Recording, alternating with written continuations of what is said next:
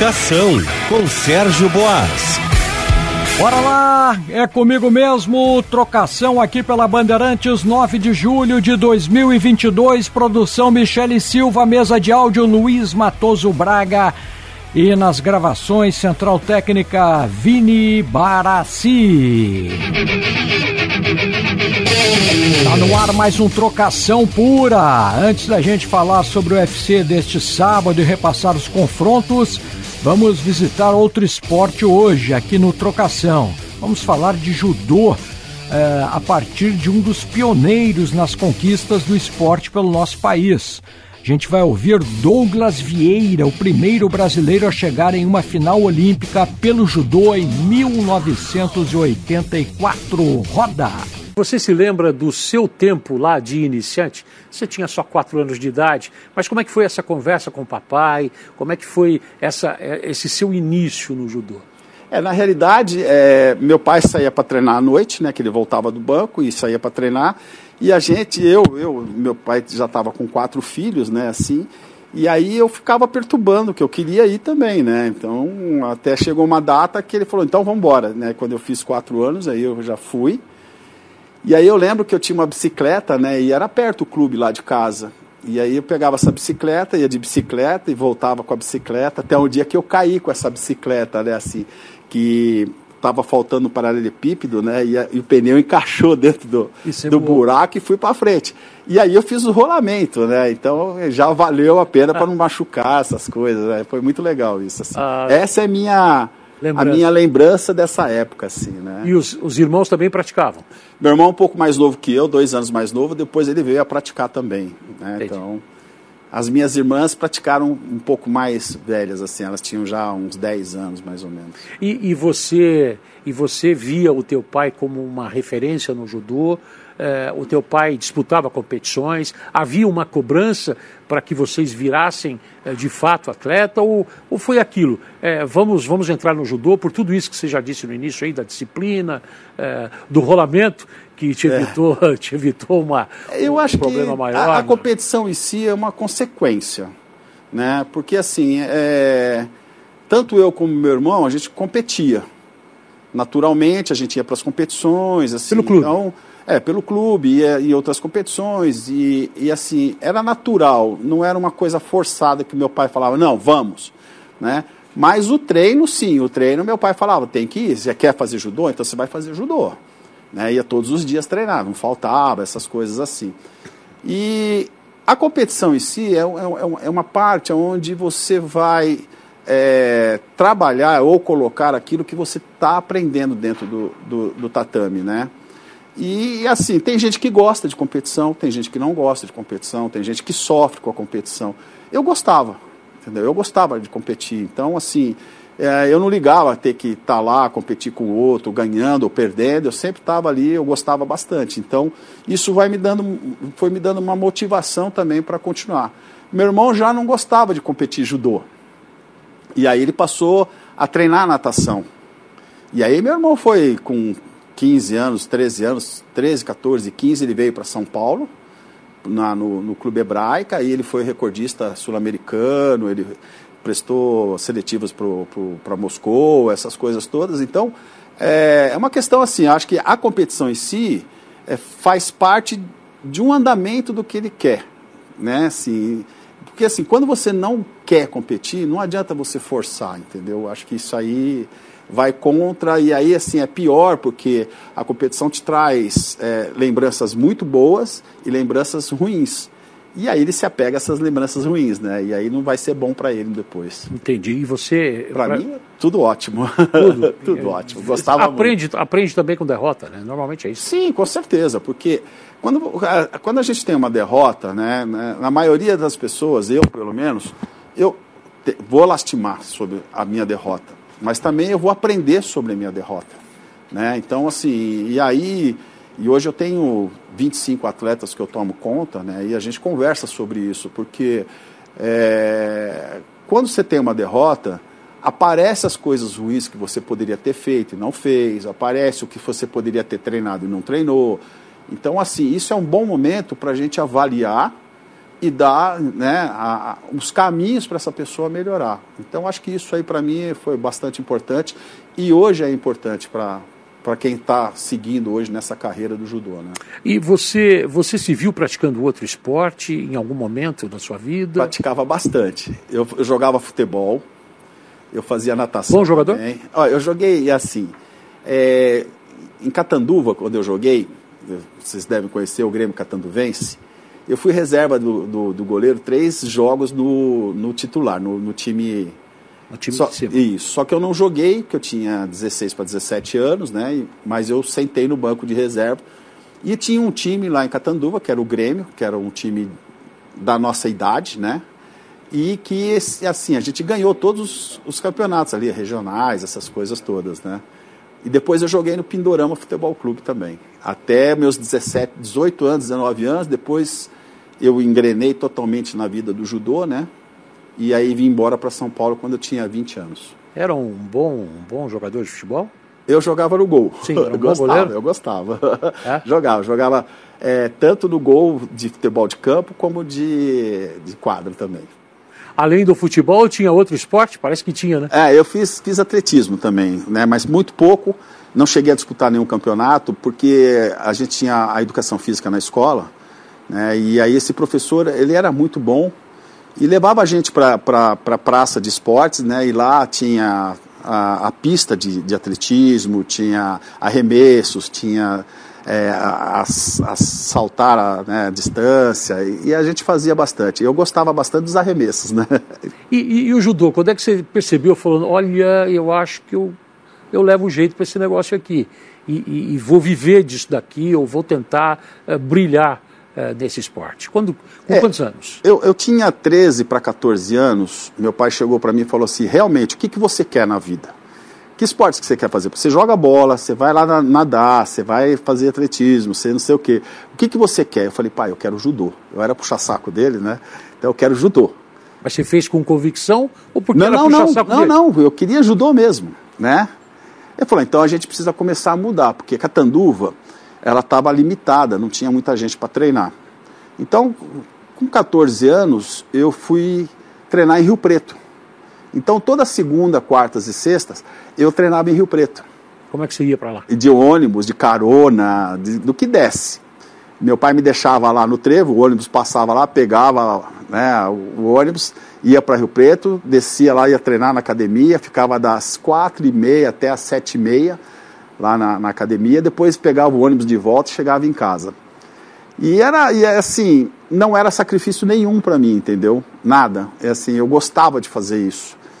Então, assim, você fala para as outras pessoas, você fala, pô, você viaja uma hora e pouco para treinar, depois você volta uma hora e pouco para treinar, né? Fica três treinando. Mais três treinando. E aí, como é que fica, né? E tinha que acordar cedo para a escola no dia seguinte. Ah, mas isso para mim, a, a, a escola para mim não era problema. Eu, eu sempre tive boa relação com a escola, por- pelos amigos, pelo Sim, eu digo pelo cansaço, né? Pela... É assim, mas quando você é jovem, né, cara? Então isso Aí aí vai mim é.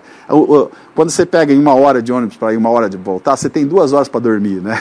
É verdade. então você É fica. questão de. Você tem o copo meio cheio e meio vazio. É, e aí assim, isso pra mim foi, foi essencial, porque lá eu conheci o professor Kazu Nagamine, eu treinava com o professor Natal Perini lá em Rio Preto. E aí eu conheci o professor Nagamine, que ele, que ele tinha acabado de sair da, da, da faculdade de educação física. E ele falou: ah, vamos fazer um trabalho físico, fazer um trabalho, né? E aí eu comecei a fazer também, além do judô, né? Começar a trabalhar a parte física toda. Então eu tive muito, ah, muito pouco lesões assim, né? Então as minhas lesões, eu tive lesões de dedo, alguma coisa mais joelho, as principais lesões que o judoca tem hoje, ombro, eu nunca tive. Nunca parei por causa de lesões grandes. Eu parei por um estiramento de perna, alguma dor na, na- na articulação do dedo, mas não de lesões. E, e não, e não tenho cirurgia com relação ao judô, né? Isso que é, é, é- é bem interessante porque hoje às vezes tem um garoto de 18, 19 anos que já tem três cirurgias. Então Mas isso é o que? O físico pri- privilegiado ou o trabalho de base? é um trabalho, é um trabalho feito, bem feito, um trabalho assim que é, tudo que ele falava, ó, você precisa fazer isso, isso, isso, isso, eu fazia, entendeu? Então assim, é, e treinava e tinha minhas recuperações também, porque é, o pessoal confunde muito. Quanto mais treinar, melhor. Não, quanto mais treinar e se descansar, é melhor. Você tem que recuperar. E, e você teve que abrir mão de muitas coisas? Está falando de 13, 14 anos. É. Um adolescente, é, de repente tem aquela festinha do amigo, aí daqui a pouco a idade aumenta. E Quer namorar. Tem outros desejos. Isso. Como é, como é que. Então, é? assim, é, eu, eu não pensava dessa forma, entendeu? Eu pensava que eu gostava muito do judô. Então, assim, é, o meu objetivo era o judô, entendeu? Assim, tanto é, duas coisas que eu, não, que eu não, não abria mão era judô e estudar. Entendeu? Então, assim, não tinha festas, não tinha a bagunça, ah, vamos fazer isso, vamos fazer. Eu tinha meus horários determinados, assim, eu, eu era desse jeito, né? Então, assim, eu, gosto, eu gostava de pegar esse ônibus ir para Rio Preto e gostava de ficar lá três horas treinando, voltar, entendeu? Chegar em casa, conversar com meu pai, ele pegava meu kimono, estendia meu kimono lá no, no varal, essas coisas todas, entendeu? Então eu gostava disso. Então era, era a minha vida ali que eu. Que, então não tinha. Ah, vamos fazer uma bagunça aqui, vamos tomar uma cachaça ali, essas coisas não tinha, né? Então, e quando eu entrei na faculdade aqui em São Paulo, eu fiquei dois anos e meio para ir numa festa da faculdade nem festa de calor eu fui, né? Então, assim, eu já, eu já tinha essa, essa, esse objetivo de, de chegar em alguma coisa, né? Mesmo escondido, mas já estava aqui dentro, entendeu? Mesmo escondido. Demorou, Mesmo escondido. Demorou para demorou para revelar, revelou para o papai, para quem foi a primeira pessoa para a saber o que tinha aí dentro. Olha, com certeza foi meu pai. Meu pai, meu amigo Kazu, que até hoje a gente é, ele é meu senpai. Quando, no, no, no, Japão a gente tem né, o, o aprendiz e o cara que é o mestre. E o Kazu é um cara que, que eu sigo ele desde essa época. Né? A gente está junto até hoje. Então, assim, é uma pessoa que a gente conversa muito, né? E troca as ideias e fala tudo. E, e assim, é, isso foi saindo naturalmente porque você começa um campeonato, você ganha, você perde, você, né? Eu tenho vitórias muito boas e tem derrotas muito boas também, né? Então, é, uma derrota, por exemplo, que eu, que eu tive uma vez, eu estava numa final de um campeonato lá na regional, e se por equipe, 5 contra 5, se eu ganhasse, a gente iria para a final em São Paulo. Se eu perdesse, a gente ficaria lá em Rio Preto mesmo, não saía de lá. Então, assim, e eu estava ganhando, mas naquele negócio de querer ganhar, querer ganhar, eu falei, olha, o cara mordeu meu dedo, falei pro árbitro, né? O árbitro falou, não, não mordeu não. Eu falei, ah, larga de ser ladrão, ele mordeu meu dedo. Porque eu jogava futebol e você gritava assim com, com o árbitro, né? Aí ele falou, espera um pouquinho. Aí pô, me desclassificou, minha equipe perdeu. E aí ele falou assim, mas o, meu técnico né, veio falar comigo, oh, não pode ser assim, judô não, não pode ser falar com, com o árbitro desse jeito, não sei o quê. Então essas, essas coisas vão acontecendo e vão te né, fortalecendo na, na, na situação. Então nas derrotas, nas vitórias, sempre tinha uma coisa que me fortalecia, sempre, sempre, nunca, eu fui o primeiro campeão brasileiro lá da região, de judô, eu fui a primeira pessoa a pertencer à seleção é, nacional da região, entendeu? Então, assim, é, é, aquele negócio, né? Você vai conquistando a sua cidade, você conquista a sua região, você conquista seu estado, conquista o país, até chegar ao internacional, né? Então, isso que para mim era era a minha, a minha grande motivação. Né? Quanto tempo você ficou lá em Rio Preto e como é que foi a partir dali? Olha, eu, eu, meus pais mudaram de Catanduva. Eu, eu já treinava em Rio Preto e, ia, e voltava para Catanduva. Mas meus pais, chegou uma hora que eu tinha acho que 17 para 18 anos, meu pai mudou, né? E aí ele falou assim: ó, vamos embora para Curitiba. Eu falei: ah, eu não vou embora para Curitiba. Que aí eu estava namorando também, né? Ah, já então tinha. eu já tinha uma namorada, tudo mais. Eu falei: não, não vou embora para Curitiba. E aí eu fui para Rio Preto, falei para o meu professor Natal: falei, olha é, meu pai vai embora para Curitiba e eu não vou, quero ficar.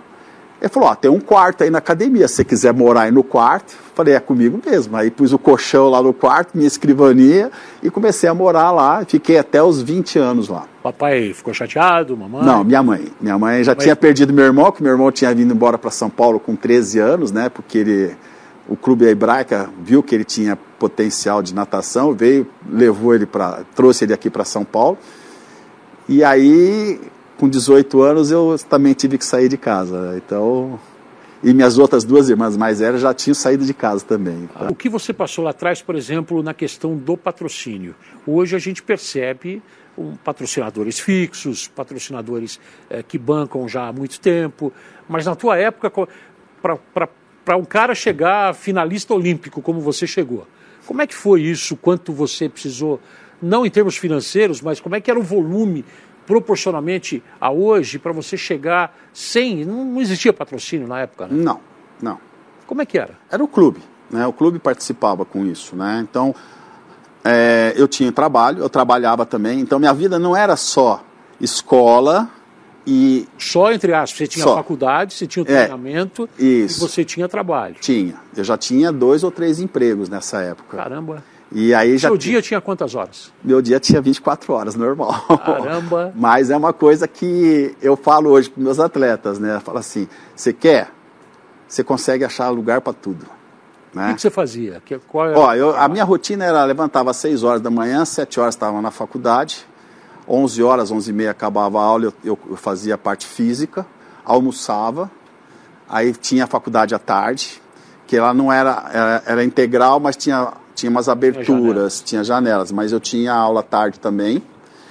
E nessas aberturas eu ia dar aula em, em escolas. E eu, eu entrei no SESC em 1981, quando eu praticamente cheguei em São Paulo.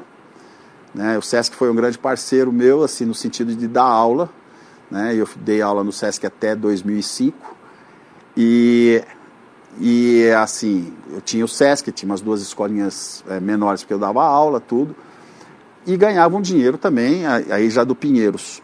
Né? E, esse, e esse montante todo eu pagava a República, né? que a gente morava numa República com cinco pessoas e cada um com uma profissão, com uma coisa diferente. Né?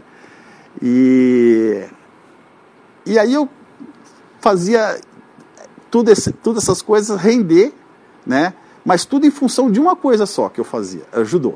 A primeira medalha do judô brasileiro foi em Munique em 72 foi bronze. Shakshi, né? Isso. E a primeira final brasileira no judô, você estava lá.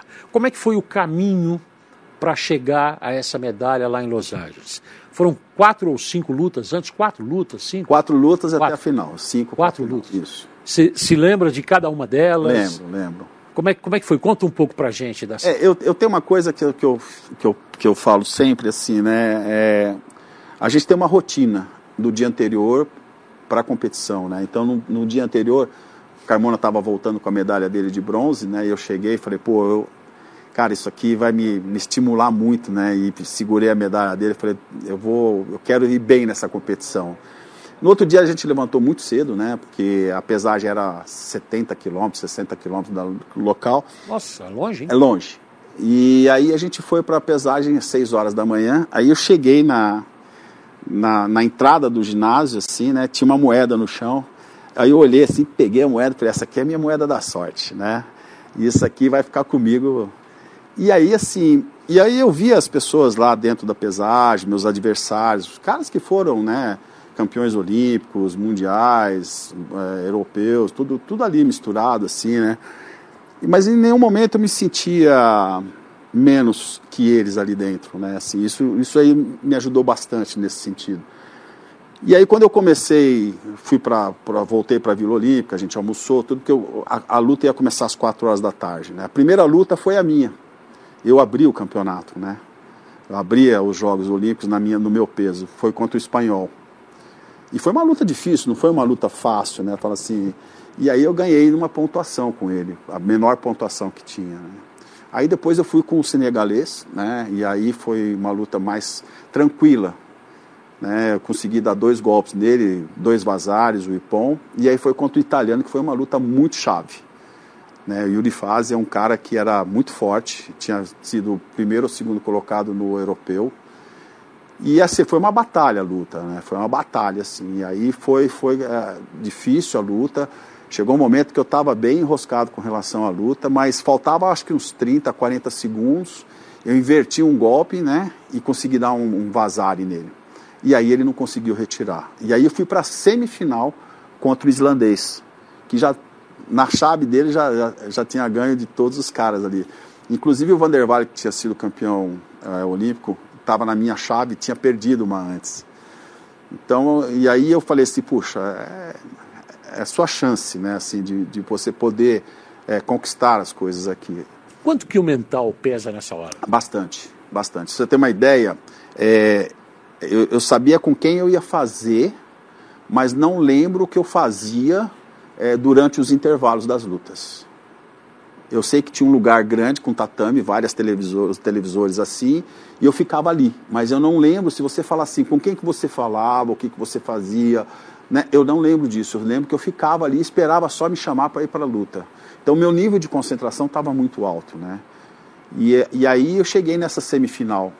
E, e os caras, o cara com 1,95m de altura, eu com 1,73m de altura, e aí o jeito que eles lutavam facilitava para mim, né, meu, meu estilo de luta, porque eu sempre, sempre lutei com um cara mais alto. Né?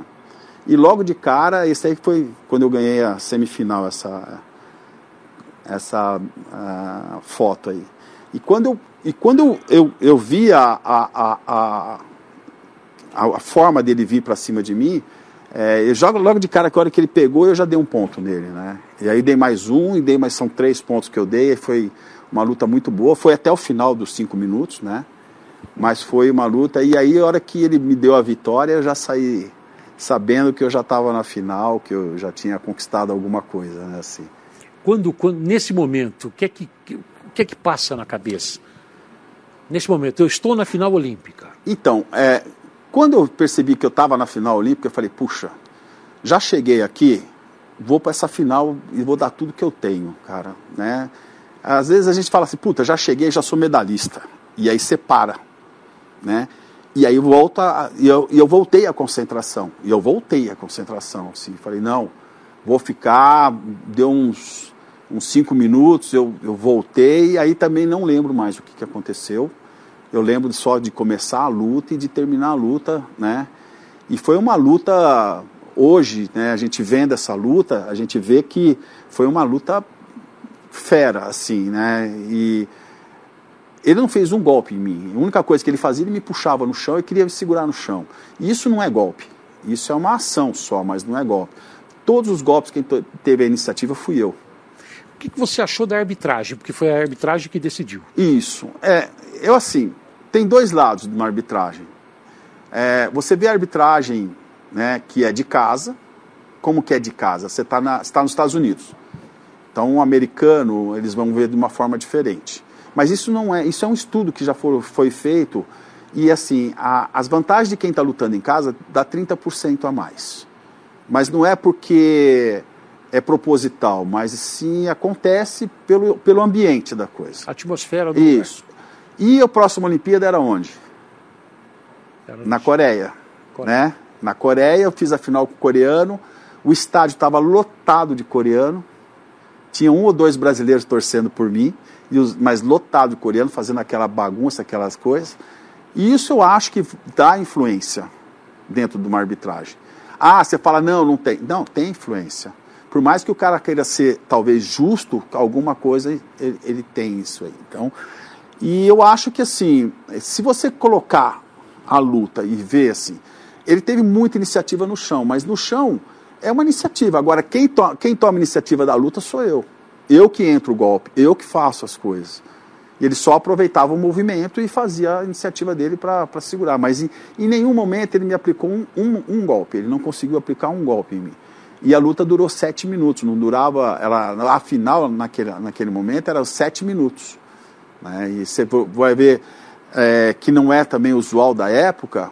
Teve os dois primeiros minutos, a gente estava no chão, eu e ele. Só luta de chão, né? E aí, assim, eles deixaram bastante luta no chão, eles não deixaram a luta em pé, né? Que era que eu tinha mais vantagem com, com relação a ele. É o sul-coreano, né? É, esse aqui, ó. É o Ha. Ali foi o momento da. O momento que a gente estava comemorando. Ele comemorou, aí tinha um cara que gritou para mim lá na arquibancada, né? Um brasileiro que estava aí, eu virei para ele e fiz assim, né? E o cara e depois, aí eu já saí para.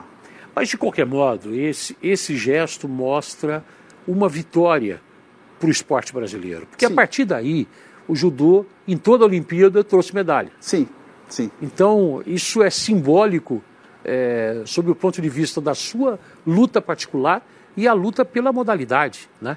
Assim, a, a, foi uma geração ali que, assim, é, o que eu, Carmona, Omura e todos os outros que estavam dentro da seleção, é, o que, que nós fizemos aqui? Pessoal, pode acreditar no brasileiro, pode acreditar no judô brasileiro. Nós estamos dentre, dentre os melhores do, do mundo. Vocês podem acreditar, não tem problema nenhum. E foi o que aconteceu mesmo que depois começaram a vir medalhas de ouro, medalha de prata, em todos os Jogos Olímpicos. Você pode, você pode de lá para cá, a gente mantém a tradição de trazer medalhas. Né? Isso que eu acho que é uma coisa que, que deu uma força muito grande para o judô nacional. Né? Não foi só a única Olimpíada, porque você, você dirigiu a seleção do Chile, é isso? Em duas Olimpíadas, duas em Atenas Olimpíadas. E, e, e Sydney. Como é que foi essa experiência? E um chileno, o Gabriel, né, ele me chamou, falou, olha, é, eu tô sem treinador aqui, você pode ficar comigo na, na, cadeira? Aí eu falei, ah, tudo bem, eu vou, vou falar com os dirigentes, se, eles falarem tudo bem, tudo bem. Aí eles falaram, não, pode ficar, não tem problema. E aí eu fiquei com ele, ele gostou de mim, aí ele me apresentou para o Comitê Olímpico do Chile. Né? E aí ele fazia todo o treinamento dele em São Paulo comigo, a equipe às vezes vinha para treinar comigo e eu ia lá para o Chile fazer os treinamentos deles também.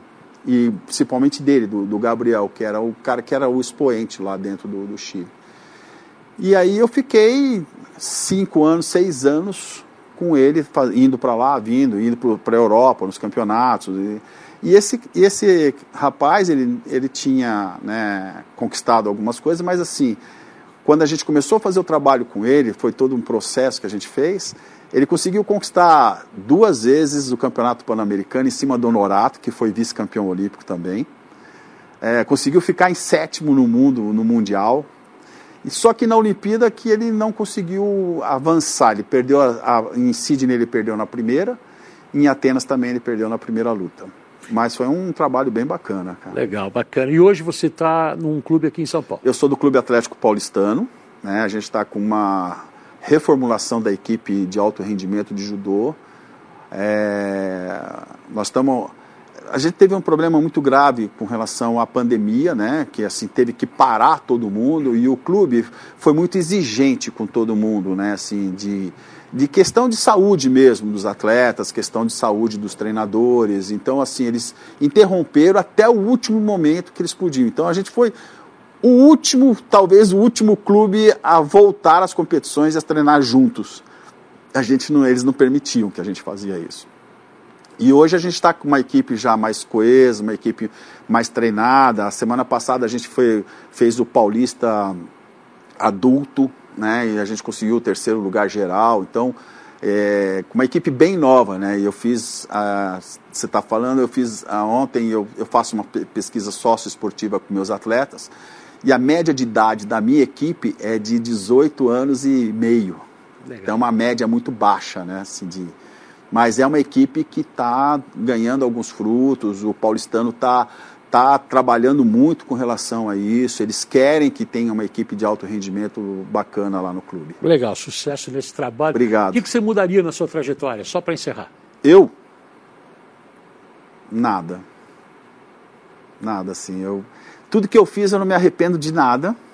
Tudo que eu fiz foi o que eu queria fazer, né? Assim, é, mesmo na minha vida amorosa, que aconteceram várias coisas assim, mas assim, eu não, eu não posso falar para você assim, eu me arrependo disso. Eu não me arrependo. Eu acho que assim foi uma coisa que é, foi tão boa para mim, tão boa e continua sendo porque assim, aí os caras brincam até comigo, né? Essa medalha, não sei o quê, né? Porque abrem portas, né? As, mas ele, o pessoal vê, não é só a medalha, mas vê o que, que você fez, o qual o seu esforço que você teve ali, como que você chegou nessa situação, né? Você não chega à toa, que nem você falou assim, você não vai chegar, acordar hoje eu vou, vou para a Olimpíada, né? Você tem que estar tá pensando nisso lá atrás, né? E é um processo isso, né? E é isso que eu falo com meus atletas. E, e o processo de, de, de, de, de sair de, de atleta para treinador também foi um processo que eu tive lá atrás, né? Eu fiz educação física, não é só pra, porque ajudava, né? o judô? Não, porque um dia eu teria uma, uma, uma carreira onde trabalhar, o que fazer, como fazer, qual seria o meu sustento, porque a, a vida de atleta é muito curta, né? Muito... Mas é isso, eu não me arrependo não, eu acho que fiz bastante coisa, bastante coisa legal. Assim.